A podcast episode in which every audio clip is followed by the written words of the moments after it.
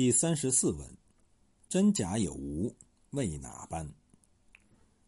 太虚幻境坐落在离恨天之上，贯愁海之中，放春山还乡洞，是一座宫殿式建筑。在宫门的前面有一座石牌坊，上面有一副对联：“假作真实，真亦假；无为有处，有还无。”在小说的第一回，曹雪芹先生就让甄士隐在牌坊前面逗留一回，他没看到别的，只看到这个牌坊。和这副对联，在第五回又让贾宝玉走了进去，他第一眼看到的还是这一个牌坊和这一副对联。无疑，这一面牌坊就如我们现今各个单位门口挂的那一面牌子，标明单位名称；这一副对联则标明单位的性质。我在前面曾经讲过，关于《红楼梦》有没有一个总纲，这个总纲究竟在哪一回？一直见仁见智，我则怀疑这部书是否有那样一个总纲性的东西。因为这个总纲式的东西很不好提炼，有的由思想倾向着眼，有的从艺术结构着眼，有的从人物命运着眼，着眼点不同，结论截然不同。若是想提炼出一个总纲来，就必须能够涵盖这种种东西：思想的、人物的、结构的。这才能够称得上总纲，但是如果有人硬要我找出这样一个总纲式的东西来，找不出来不给饭吃，那么我的首选就是这副对联。一副对联十四个字，包含的东西却太多了。这里面有本体论，有认识论，有方法论，完全可以涵盖全书的世界观、人生观、艺术观和具体创作手法。说它是全书的总纲，一点儿也不过分。世界是有是无，是物质的，是精神的，这是哲学的基本问题。长期以来，我们已经习惯用两分法来加以区别，认为世界是有，是物质的，属于唯物主义；认为世界是无，是精神的，属于唯心主主义。这副联语则从根本上打破了这种界限。他告诉人们：当你把假的当成真的，真的也就成了假的；当你把不存在的当成存在，存在也就成了不存在。似乎一切以认识主体为依归。可是，对于认识主体，也同样可以套用这副联语来解释。那么，这个世界就很混沌了。连存在与不存在都说不清楚，更别说是物质还是精神的。从根本上说，这是一种佛教的世界观本体论。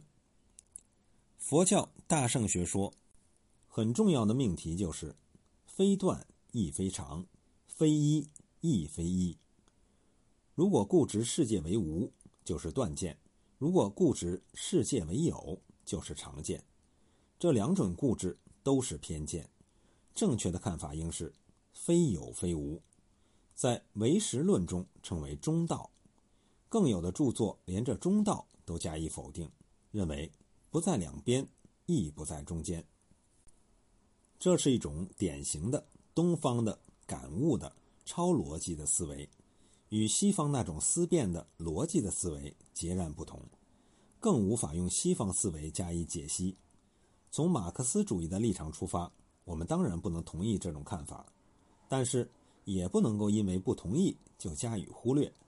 因为现代物理学中的测不准原理告诉人们，若想测定粒子的位置，就无法测定它的速度；若想测定粒子的速度，就无法测定它的位置。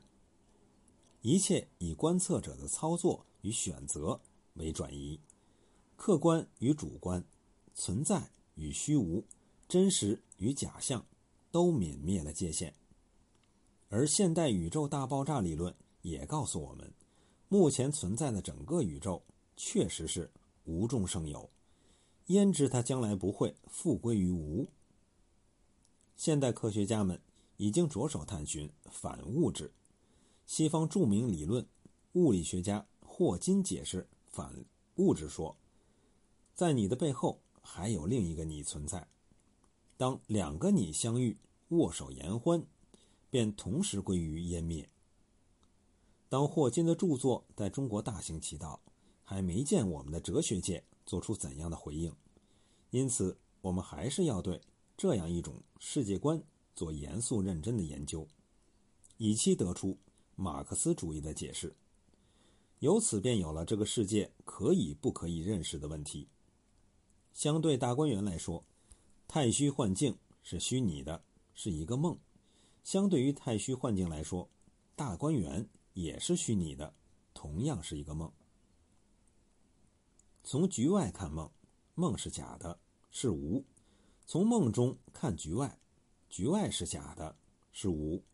从亲缘上讲，它与古老的庄周梦蝶的故事很近，又与佛家的色空观念更亲，是两者的结合，又像那形影不离的一僧一道。你倒是情真意切。却原是三生石畔一段欠恩还泪的荒唐故事。你倒是万缘皆幻，却为何有那样多真实的眼泪？秋流到冬，春流到夏。由此更有了一个《红楼梦》的创作方法问题：你倒是曹家故事，却为何扑朔迷离，难觅真踪？你倒是凭空虚构，却为何？神情必笑，满在目前。鲜花着锦，烈火烹油，终归红楼一梦。梦醒时分，面对街柳庭花，绳床瓦灶，那金陵十二闺中小环，却又历历如在。这是一种虚拟的真实，一种真实的虚拟，是事实与想象的完美结合。因此。无论是想坐实书中故事，还是想否定故事的真实，都如盲人摸象，痴人说梦。在太虚幻境这块石头牌坊面前，在这样一副联语面前，我时时感觉迷茫。我找不到答案，找不到路径，但是我感觉它很重要。它实际上是一枚路标，指引着白云深处隐约的道路。我找不到，只是因为悟性太差。但我们不能够因为自身根气的迟钝而对他掉头不顾，更不能因为某种思维的惯性给他扣上种种不公的帽子，入另册。既然曹雪芹先生已经在书的开头说他这部书的目的是要人们换新眼目，我们何不以一种新眼目来重新审视我们曾经漠视的一切？满纸荒唐言，一把辛酸泪。都云作者痴，谁解其中味？解味的真正钥匙，只怕就在这副联语之中。